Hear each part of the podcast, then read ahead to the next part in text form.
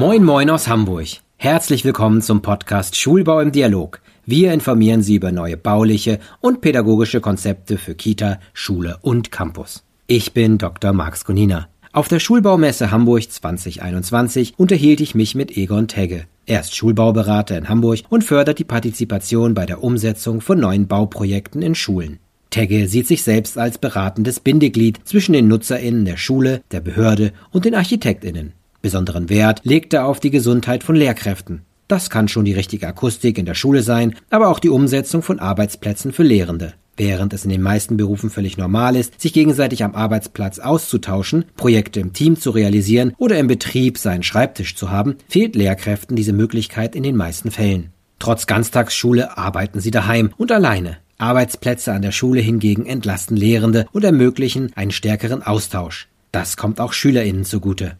Herr Tegge, wie sieht Ihre Arbeit an Schulen aus, wenn Sie als Berater im Zusammenhang mit Phase 0 eines neuen oder in Sanierung befindlichen Schulprojekts gerufen werden? Meine Arbeit als Schulbauberater, allerdings ein pädagogischer Schulbauberater, sieht so aus, dass ich mit den Schulen zusammen versuche, eine Nutzerbedarfsanalyse durchzuführen.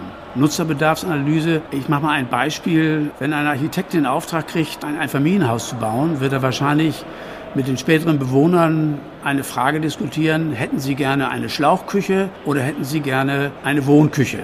Dass das ein anderes Gebäude bedeutet, ist jedem klar. Es wird kein Einfamilienhaus mehr heute gebaut, ohne diese Frage an die Nutzer zu stellen. Schulen wurden aber früher traditionell so gebaut, dass die Architekten zusammen mit den Schulämtern sich überlegt haben, wir brauchen eine Schule für, sagen wir, 500 Schüler und Schülerinnen. Und dann hat man gesagt, ja, das ist geteilt durch 25, irgendwie so und so viele Klassenräume.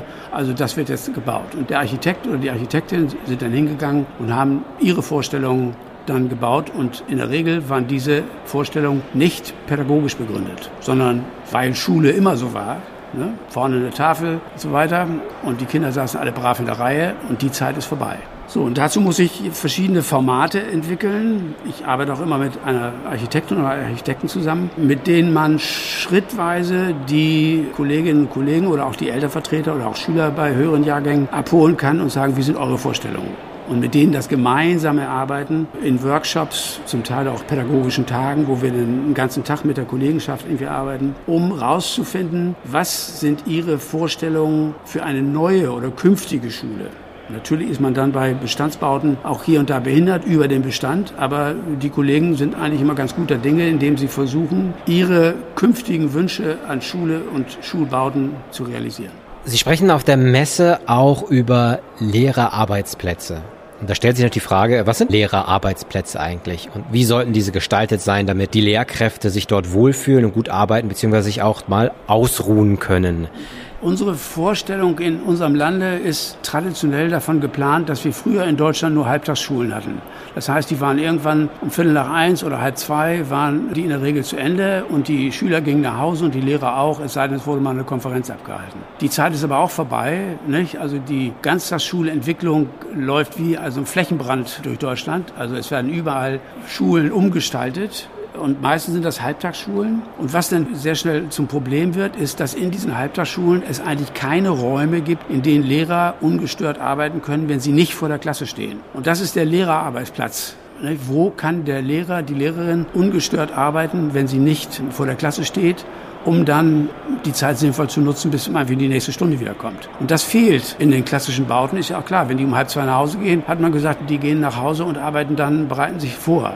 Und das ist ein Grunddenkfehler der deutschen Schullandschaft, dass die Lehrerinnen und Lehrer sich zu Hause individuell vorbereiten und nachbereiten das, was in jedem heutigen modernen Betrieb, ob es ein Medienunternehmen oder ein Architekturbüro oder sonstiges ist, ist ganz groß im Zentrum die Teamarbeit, die Teamorientierung. Die Leute sollen gemeinsam überlegen, wie sie ein bestimmtes Projekt lösen. Dafür sind in Schulen keine Räume vorgesehen. Und es ist auch nach wie vor so, dass das auch in den Bauanforderungen eigentlich in Deutschland nicht vorgesehen ist, dass die Lehrer in der Schule arbeiten. Es gibt eine Ausnahme, das ist Baden-Württemberg. Die haben tatsächlich in den sogenannten Schulbauförderrichtlinien reingeschrieben, dass jeder vollen Stelle eines Lehrers etwa sechs bis acht Quadratmeter als Lehrerarbeitsplatz zusteht. Wie das zu realisieren ist, ob das ein Viererbüro oder ein Großraumbüro oder sonstiges, das bleibt meist in den Schulen überlassen. Aber das haben die dort vorgeschrieben. Interessanterweise diskutiert in Baden-Württemberg kein Schulamt und keine Schule mehr über diese Vorgabe, sondern die setzen das um. In anderen Bundesländern, dazu leider auch Hamburg gehört, ist das noch nicht umgesetzt und nicht realisiert worden.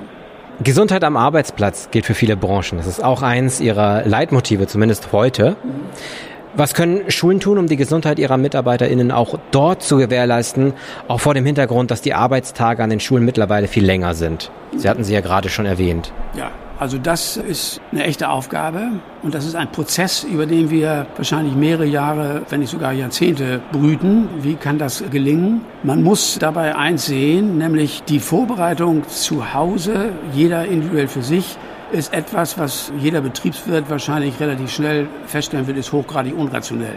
Ne? Da sind also vier Lehrerinnen mit vier vierten Klassen parallel damit beschäftigt, irgendwo bestimmte mathematische Grundfertigkeiten den Schülern beizubringen und jeder entwickelt seine eigenen Arbeitsbögen, die die Schüler dann bearbeiten können. Dass das unter den Bedingungen von heute, also Digitalisierung, Speichermöglichkeiten auf Servern und dergleichen mehr, also ziemlicher Quatsch ist, ist jedem klar. Auch für andere Dinge wäre in der Digitalisierung ziemlich viele Möglichkeiten, die Arbeit zu rationalisieren. Man kann heute radikal sagen, sämtliches Wissen, was auf der Erde vorhanden ist, ist heute digital abrufbar. Der Lehrer hat, und die Lehrerin natürlich genauso, hat eigentlich ihr Informationsmonopol verloren. Ne? Also ein Schüler, der ein bisschen gewieft ist, kann unter Umständen genauso viel über einen bestimmten Sachverhalt wissen, wie der Lehrer, der da vor ihm steht und ihm das versucht beizubringen. Das ist aber vorbei. Diese Zeit, wo der Lehrer der Allwissende ist, funktioniert nicht mehr.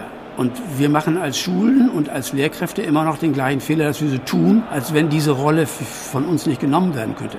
Was wir heute machen müssten, ist den Schülerinnen und Schülern den Weg zu zeigen, um zu diesen Informationen zu gelangen. Denn das Internet ist ziemlich weit und so, das ist also nicht so ganz einfach. Aber es ist machbar, und würde Zeit freisetzen, die wir mehr dafür nutzen, mit den Schülern zu schauen, wie ist dein Lernfortschritt, wie geht's dir, wie wir es heute Morgen gerade auch bei Herrn Rupana aus dieser Schule Wut-Öschingen gesehen haben, der sagt, also jeder Schüler wird einmal in der Woche eine Viertelstunde von einer Lehrkraft gecoacht. Das heißt also, es wird ziemlich genau Zeit investiert, um zu gucken, wo steht der Schüler, die Schülerin, was für Lernschwierigkeiten hat sie, was für persönliche Schwierigkeiten oder dergleichen mehr. Dafür wird die Zeit genutzt, während das gesamte Unterrichtsmaterial an dieser Schule ist zentral erarbeitet und ist vorgehalten und übers Internet abzurufen. Und das ist eine wesentlich intelligentere Form, mit der Arbeitszeit der Lehrkräfte umzugehen, als diese traditionelle, wo jeder zu Weihnachten unter sein Arbeitsblatt noch einen Tannenbaum malt. Nicht? Um das mal so ein bisschen ironisch zu sagen. Ja. Jetzt sind wir ein bisschen abgekommen von der Lehrergesundheit. Wollen wir da nochmal hin? Ja, gerne. Bei der Lehrergesundheit ist zum Beispiel diese Teamarbeit ist, glaube ich, sehr entlastend, weil man auch über die Probleme miteinander auch reden kann. Wenn irgendein Kollege, eine Kollegin Schwierigkeiten hat mit einer bestimmten Lerngruppe oder bestimmten Schülern, ist der Austausch das Zentrale, nicht eine Supervision oder Intervision, dass man also mit Kolleginnen der gleichen Stufe oder wie auch immer spricht darüber, was sind meine Probleme. Also wenn die Dinge nicht angesprochen werden, ist es ja ungesund oder krankmachend, wenn das also so stattfindet. Und der andere Punkt, wo Schulen auch ein Defizit haben, so die notwendigen baulichen Veränderungen, also was Lärmschutz anbetrifft, sind in Deutschland noch ziemlich, also nicht überall, aber in vielen Orten noch sehr stiefmütterlich. Die Schulen, Deutschland Schulen sind zu laut. Und das betrifft nicht nur Lehrkräfte, sondern auch Schülerinnen und Schüler. Nicht? Wenn es so laut ist, kriegen viele Schülerinnen und Schüler zum Teil akustisch schon gar nicht mehr mit, was die Lehrkraft erzählt hat. Und dann verstehen sie natürlich auch den Inhalt nicht. Oder nehmen wir mal das Beispiel von Migranten. Ne? Also wenn Migranten, die der deutschen Sprache noch nicht so vollständig sicher sind, nicht die Möglichkeit haben, aus den Bruchstücken, die sie gehört haben, den Sinn zusammenzusetzen, dann verstehen sie gar nichts. Also deutschsprachig, muttersprachlich. Kind ist wahrscheinlich dazu in der Lage, wenn sie nur zwei Drittel akustisch verstanden hat, den Rest zu erschließen, um zu sagen, der Lehrer wollte A oder B. Ne? So. Und das betrifft genauso gut auch die Lehrkräfte, wenn man in diesen zu lauten Räumen unterrichten muss. Und das natürlich auch nicht mehr wie früher bis halb zwei, sondern mittlerweile bis vier Uhr nachmittags. Und man hat keine Rückzugsräume. Gehen Sie mal so mittags in der Mittagspause heute in Lehrerzimmer. Also ich selber kriege immer so einen Kopf, weil ich das so furchtbar laut finde. Da. Wie sieht die optimale Schule aus Ihrer Sicht aus, aus der Sicht des Schulbauberaters? Die optimale Schule ist schwierig zu skizzieren. Also ich denke, wir sind in einem Prozess gegenwärtig, wo wir versuchen, sich dieser optimalen Schule anzunähern. Aber die Entwicklung geht manchmal schneller, als wir baulich oder ausstattungsmäßig hinterherkommen können. Wenn Sie vor zwei Jahren vor Corona gesagt hätten, wir müssen mehr digitalisieren, hätten alle gesagt, ja, ja, müssen wir, aber das dauert bestimmt noch 10, 20 Jahre, bis wir es haben. Jetzt ist plötzlich auch mal durch diese Corona-Pandemie eine Situation entstanden, wo palettenweise die Computer und iPads und sonstiges in die Schulen reingeräumt werden. Die Lehrkräfte sind dafür nicht ausgebildet, auch nicht fortgebildet, also bundesweit über die große Zahl. Und die Schüler kriegen auch den entsprechenden Input. Die Frage ist nur, und die ist eigentlich auch leicht zu beantworten, es verändert eigentlich die Schule dahingehend, dass stärker individualisiert und eigenverantwortlich unterrichtet und auch gelernt werden muss. Da sind wir aber nicht, weil die Fortbildung für die Lehrkräfte und so weiter in dem Sinne fehlt. Es gibt einzelne Schulen, die sehr weit sind, aber wir haben so ein Entwicklungslandgefälle innerhalb unseres Landes, dass es also einige Schulen sind, die sind ganz weit und ganz modern, ganz weit vorne. Und es gibt andere Schulen, da denkt man irgendwie, ja, die dritte Welt ist nicht weit weg. Ne? Also das ist ein Problem. Deswegen kann man auch nicht sagen, wie die ideale Schule aussehen kann, weil es gegenwärtig auch wenig so Totalneubauten gibt, wo man völlig neu anfängt. Und vor allen Dingen, man muss dabei auch sehen, man muss auch das vorhandene Personal Personal mitnehmen. Und das ist als Berater ist das nicht einfach, weil die Leute ja sagen wir, auf eine hundertjährige oder mehr Tradition zurückgreifen und sagen, es war doch immer so. Wieso muss ich auch mal mich ändern? Wir vergleichen das mal mit der Elektromobilität. Irgendwann sind wir jetzt an den Punkt gekommen, wo wir sagen, es geht nicht mehr anders. Ihr müsst das anders machen. Und das fällt vielen Lehrkräften sehr, sehr schwer. Und ich kann sie da auch verstehen. Das macht ja auch Angst, dass man mal nicht mehr vor der Klasse steht und den Kindern irgendwas erzählt, was keiner hinterfragt, sondern man muss ganz anders damit umgehen. Und das ist die Schwierigkeit. Danke für diesen kleinen Ausblick. Ja. Dann ganz kurz, wie ist Ihr Eindruck von der Schulbaumesse? Sie sind ja jetzt schon ein bisschen über das Messegelände gestreunt und haben sich umgeschaut. Sie präsentieren ja auch etwas. Wie ist Ihr Eindruck? Ja, mein Eindruck zunächst einmal, ich bin nicht das erste Mal hier, sondern also ich war, glaube ich, das erste Mal 2000 15 oder so, da waren wir noch da drüben in der Amsingstraße. Also deswegen habe ich die Schubermesse jetzt auch die ganze Zeit über begleitet. Auch war ich auch in mehreren Städten bin ich da dort gewesen. Also ich finde, dass die Veranstalter der Schubermesse machen einen verdammt guten Job, weil sie dieses notwendige Come-Together der verschiedenen Professionen organisieren, dass Architekten mit Pädagogen und umgekehrt zusammenkommen, dass es also Inputs gibt, wo meinetwegen auch konservativ eingestellte, gehen wir mal von der Profession, wo ich herkomme, also Lehrer und Schulleiter, an die Hand genommen werden und an den Tellerrand geführt werden. Und es heißt, es tut nicht weh, wenn du jetzt darüber hinausgehst. Du kannst dir das ruhig mal angucken. Die machen tolle Sachen. Heute Morgen, also der Herr Rupaner, nicht, der uns eine Schule präsentiert hat, der er selber vorsteht, da unten in Süddeutschland. Nicht? Also keine Klassen mehr, keine Jahrgänge, keine Klassenarbeiten. Das ist ja sehr revolutionär, was der da gezeigt hat. Und da kann man nur sagen, das ist toll, dass das äh, jemand organisiert, dass wir dazu natürlich noch alle möglichen fachlichen Dinge, angefangen von, was wir gerade hatten, Lärmschutz und Belüftung in Corona und und also solche Sachen, dass man das hier mitnehmen kann und sich da unterrichten lassen kann,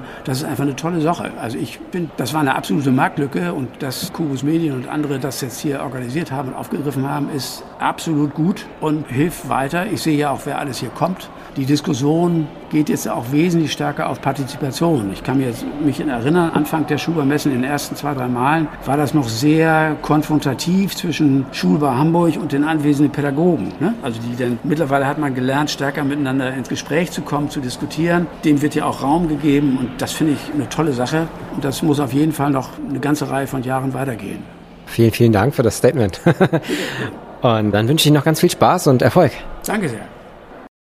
Das war unsere Folge zu Lehrerarbeitsplätzen und die Möglichkeiten, die Lehrkräfte durch sie erhalten.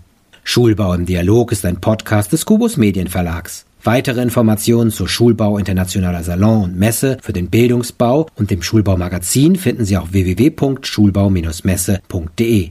Unseren Podcast können Sie auf unserer Webseite hören, aber auch auf allen Endgeräten über iTunes, Spotify, Deezer, YouTube, Google Podcast oder Podimo.